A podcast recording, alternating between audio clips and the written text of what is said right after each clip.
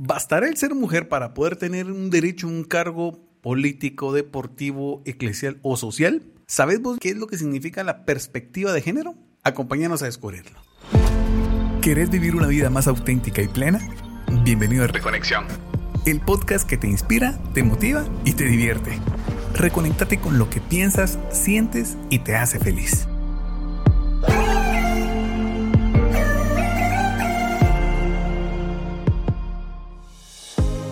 Hola, soy Guillermo Gerardo y le he dedicado una parte de mi vida a promover a la mujer. Ah, en no la sé. sociedad. Ah, chis. ¿Cómo están amigos? Mi nombre es Luis Montúfar y yo también por mucho tiempo mm, he trabajado con mujeres tanto en el área de la iglesia como fuera de ella en el trabajo y me gusta trabajar mucho con ellas porque siento que tienen un ese chip de ser más ordenadas, de tener el, el control en algunas cosas más específicas que uno de hombre. Así es. Entonces la perspectiva de género no es otra cosa que comprender las características que definen al hombre y a la mujer de una manera específica, así como sus semejanzas y sus diferencias. Lo que te decía al inicio, eh, la vida me ha permitido tener mucho contacto con, con el sexo femenino a través de la iglesia, a través de lo que ejerzo la profesión de entrenador. Hay muchas señoras que viven con un chip de una sociedad machista y ahí hemos logrado ayudarlas hacerles entender que principalmente son seres humanos que valen, Sí. que tienen derecho a la felicidad, que tienen derecho a la libertad y sobre todo que tienen una individualidad y un espacio que a veces en la relación de pareja se les ha cooptado. Y es que porque así nos enseñaron vos, lastimosamente. Y no es porque uno quiera, va mucha. Nuestros antepasados jodidos venían con, esa, con ese chip. Y que fue lo que transfirieron a tus papás y tus papás te lo transfirieron a vos. Y ya de uno o de tu papá tal vez, va, vos ya intentó romper ese círculo vicioso donde la participación de la mujer es necesaria en muchos de los ámbitos. Y es de reconocer esta diversidad y la existencia de las mujeres y los hombres como un principio esencial en la construcción de una humanidad que va a ser tanto diversa como también democrática. Esto implica que las mujeres son tomadas en cuenta, también ya son nombradas y también incluidas en aspectos políticos, económicos, sociales y culturales, según Marcela Lagarde. Sí, eh, como te decía anteriormente, la mujer solo optaba a tres títulos en la sociedad. Uno era ser ama de casa, el otro ser religiosa y el tercero es ser prostituta. O sea, no, no se podía hacer más. Era lo que la sociedad le permitía. Hoy en día, gracias a esa lucha que han tenido muchas mujeres para alcanzar la igualdad, aunque no se ha dado al 100%, hoy las mujeres gozan de una gran oportunidad porque pueden realizarse o buscar cualquier profesión o oficio que ellas quieran realizar. O sea, ya no hay nada que las limite más que ellas mismas. Sí. Pero ahí es donde está el verdadero problema.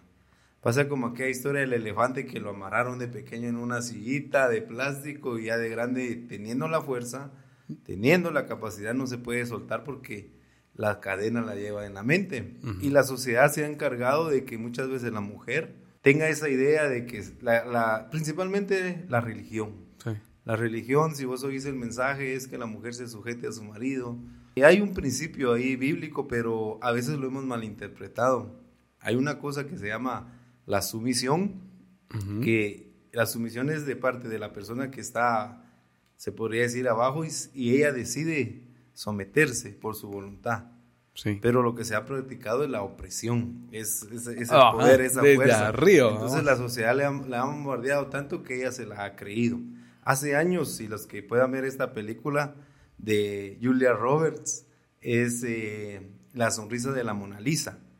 Ahí esa película me impactó hace muchos años. Yo la fui a ver al cine, para la más gente fue aburrida, pero yo le vi el mensaje.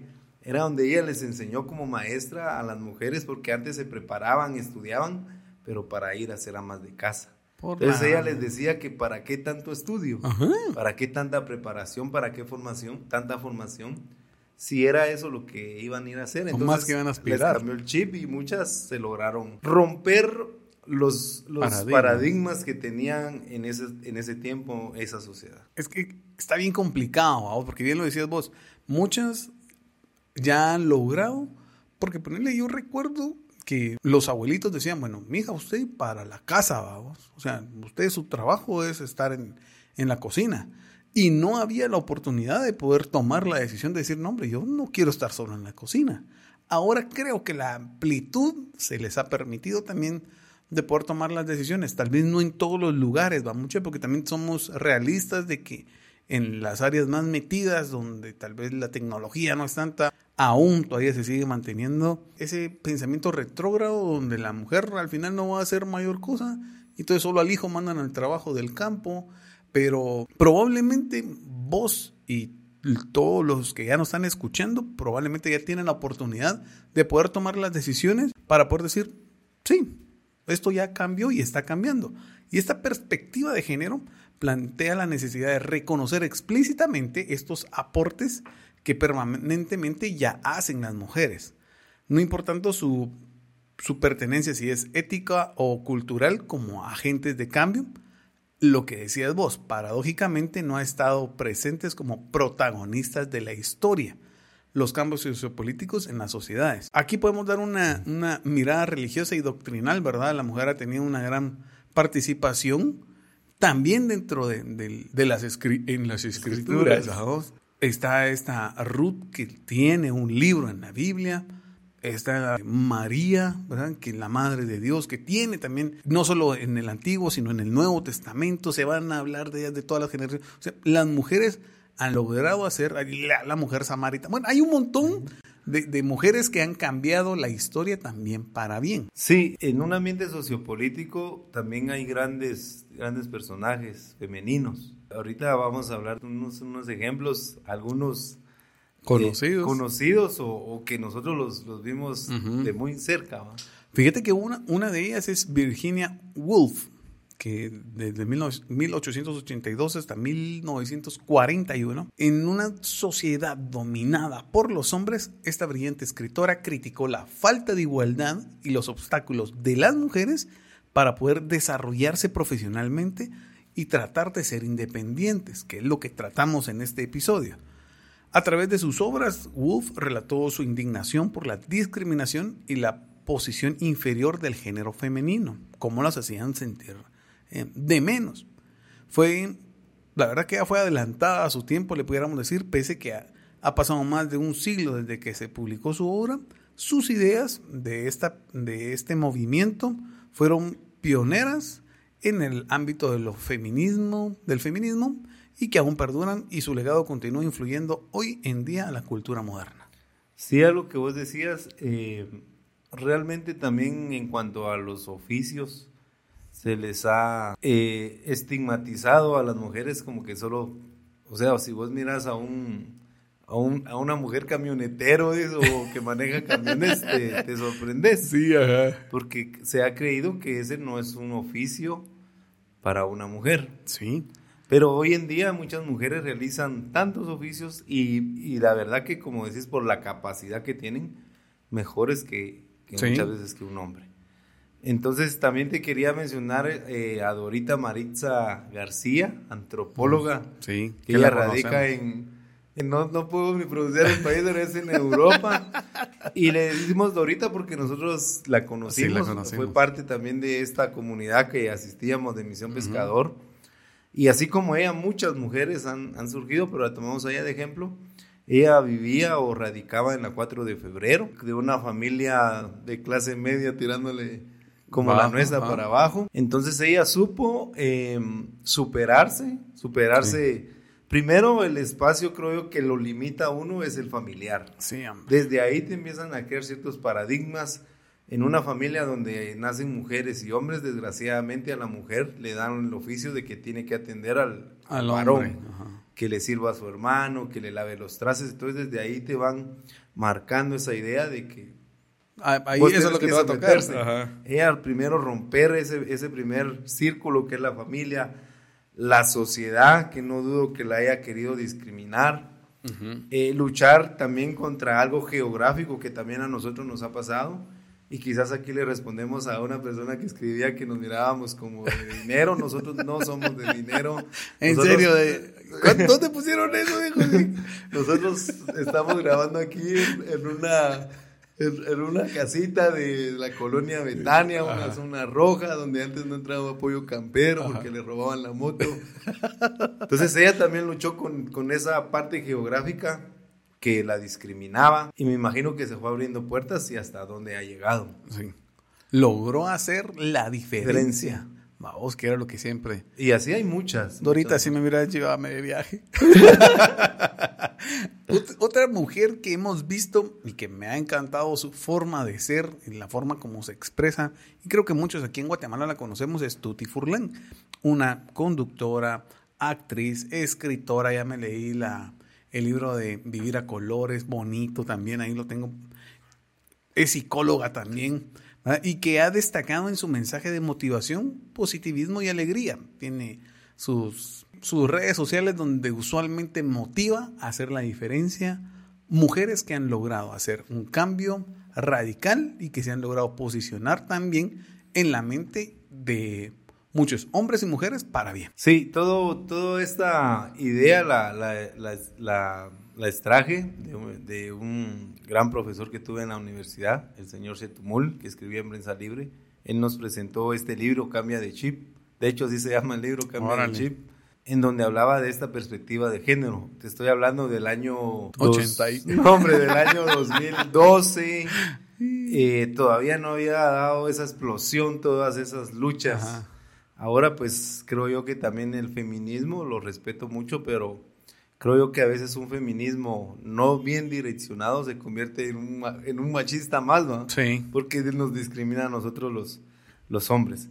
Y aquí quiero hablar una, una, una, parte importante también. En la vida social, en la vida religiosa, en cualquier índole, eh, todos los seres humanos tenemos el derecho de optar a algún puesto, pero el solo hecho de ser mujer tampoco me da el derecho para, o me faculta para que ya me elijan. O la obligación. O la obligación que la gente, solo porque es mujer, hay que ella se quede. No. En este caso, ya hablando en una sociedad donde tienen que haber jerarquías, donde tienen que haber puestos, creo yo que la dignidad del ser humano es igual, pero ahí hay que elegir al que mejor preparado esté. Sí. Una, al que sea apto en las áreas que sean requisito para ese puesto. Entonces queríamos también enmarcar eso, de que el solo hecho de ser mujer tampoco te faculta a ti para que sobrepases sobre un hombre. Sí. En, estamos hablando desde las competencias profesionales o si quieres optar a algún cargo o algún puesto. Que eso también se ha dado hoy en día. Hay quienes no tienen la formación, no tienen la preparación y quieren que solo por ser mujeres las elijan. Y fíjate vos que lastimosamente pasa en trabajos, vamos. Porque también pasa en, en, nuestros trabajos, vamos, en mi trabajo. Una muchacha que tal vez no tenía la preparación para poder llegar al nivel, ¿verdad? Y obviamente tuvo que hacer un gran esfuerzo, pero siempre sacaba la capa de, bueno, yo porque soy mujer y ustedes siempre me discriminan y nunca hay ninguno, ninguna mujer en esta onda que... Y decís vos, sí está bien, pero es que requiere también no solo o sea, la mujer tiene que estar, sí, pero también tiene que estar preparada para el puesto. Y en ese momento no, es, no lo estaba. Y entonces, a, puro tubo, le decimos aquí en Guatemala, quería estar, porque quería, ah, no, yo quiero ser la primera mujer de no sé qué, yo quiero ser, pero no, no, no había una preparación, vamos. Entonces, creo que también hay que tener mucho cuidado cuando se llegan a esos extremos, ¿va? Porque también el patriarcado, cuando se toma como literal, también es una basura, ¿va? Vos, vos decís, no, hombre, si el chiste acá es llevar un equilibrio donde todos podamos ser iguales, pero que nada te puede facultar para poder ser más que el otro. Sí, yo sigo creyendo en lo que hablábamos la otra vez, de que no importa la ideología, no importa si es feminista, el individuo es el que muchas veces distorsiona el mensaje o lo confunde. Y, quizás para hoy en día, en la coyuntura que estamos viviendo, por ejemplo, la señora Sandra Torres dice, yo quiero ser la primera mujer presidente. Eh, está bien, ella tiene todo el derecho. Por ser mujer tiene el mismo derecho que cualquier hombre para poder optarlo a hacer. Aquí lo que estamos hablando si realmente es tiene la idoneidad para hacerlo. En todos los aspectos. Todos los aspectos Entonces, si en algún momento ella no quedara, no fue porque la gente la discriminara por ser mujer, no, simplemente fue porque no era la que la persona adecuada y preparada para el puesto que nosotros queremos. de, de, diferentes aristas la podemos evaluar en lo profesional, en la, integridad, o sea, tantas cosas, en la ideología, que la estés cambiando a cada rato solo porque te den votos, o sea, al final el hecho de que sea mujer no le da ningún derecho a que la tengamos que votar por ella. Sí, a que con esa con esa casaca nos quiere empieza a tirar a todos. Ajá, lo que vos decías en el trabajo.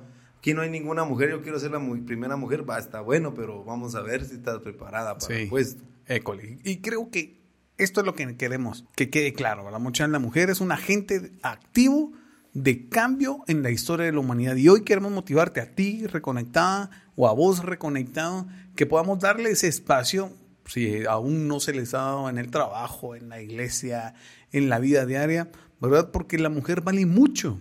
ayer estaba viendo un TikTok donde le hacían la pregunta a, a un hombre y le decían, ¿qué pasaría si hoy, se, en un caso hipotético, se acaban las mujeres? ¿Vos querías? Y el chavo decía, ah, estaría complicado porque yo, la mayoría de mis relaciones con mi mamá, con mi tía, mi abuelita, tengo relaciones muy cercanas a ellas, no sé qué haría, porque creo que es algo que nos permite estar más conectados uno de otro. Bonito, a vos hasta yo decía, no, hombre, tiene razón este chat. Y después le preguntan a las mujeres, ¿qué pasaría si el día de mañana ya no hubiera hombres? Ay, eso sería lo mejor que pudiera pasarnos. Creo que también aquí es donde va esa parte del equilibrio, porque también va, o sea, yo entiendo que los hombres en muchos ámbitos se han sobrepasado en algunas de las tomas de decisiones, que todavía no hay mujeres en áreas gerenciales, que hace falta, pero creo que ya se está empezando a dar ese cambio y hay que seguir promoviéndolo para que la mujer se empodere, que sepa valorarse porque sabe un montón y que tiene todo para triunfar en una sociedad que aún todavía sigue siendo un poquito machista. Sí, un poquito machista, pero ahora le han abierto más espacios. Hay una oportunidad más, más grande que las mujeres de hace siglos no tuvieron nunca. Entonces, ¿qué le toca a la mujer? Prepararse. El solo hecho de que tú seas mujer, nadie te puede negar la oportunidad de que optes algún puesto, algún cargo pero para eso tienes que prepararte, porque también el, hecho de que seas mujer, nadie tiene la obligación de contratarte solo porque eres mujer. Tienes que ir preparada para poder llenar los requisitos que quieren en ese puesto. Pero en fin de cuentas, lo que queremos decir es que la mujer hoy juega un rol importantísimo y lo más, eh, lo más clave de todo esto que está en ella, decidir qué quiere hacer y ser. Como diría Barbie, sé lo que quiera hacer. Mujer, queremos que pelees por tus derechos, exigirlos, pero recordar también que también hay obligaciones y que hay que, hay que respetarlas. Tengo derecho a la igualdad cuando la diferencia me discrimina y tengo derecho a la diferencia cuando a la igualdad me invisibiliza. ¿Quién lo dijo, primo? Bonaventura de Sousa, cambiemos de chip, es el, en la página 14, esa es la... El libro. La fuente bibliográfica. Creo que es muy ad hoc hoy en día para lo que está viviendo Guatemala, así que estemos atentos, analicemos también a los candidatos y el hecho de que alguien que vaya al sexo femenino, solo por eso no la podemos estar obligados a elegirla, tenemos que analizar si realmente cubre los requisitos para poder optar al puesto. Excelente. Gracias por el favor de tu audiencia, por llegar hasta acá. Esperamos podernos escuchar en estas próximas semanas. Reconexión.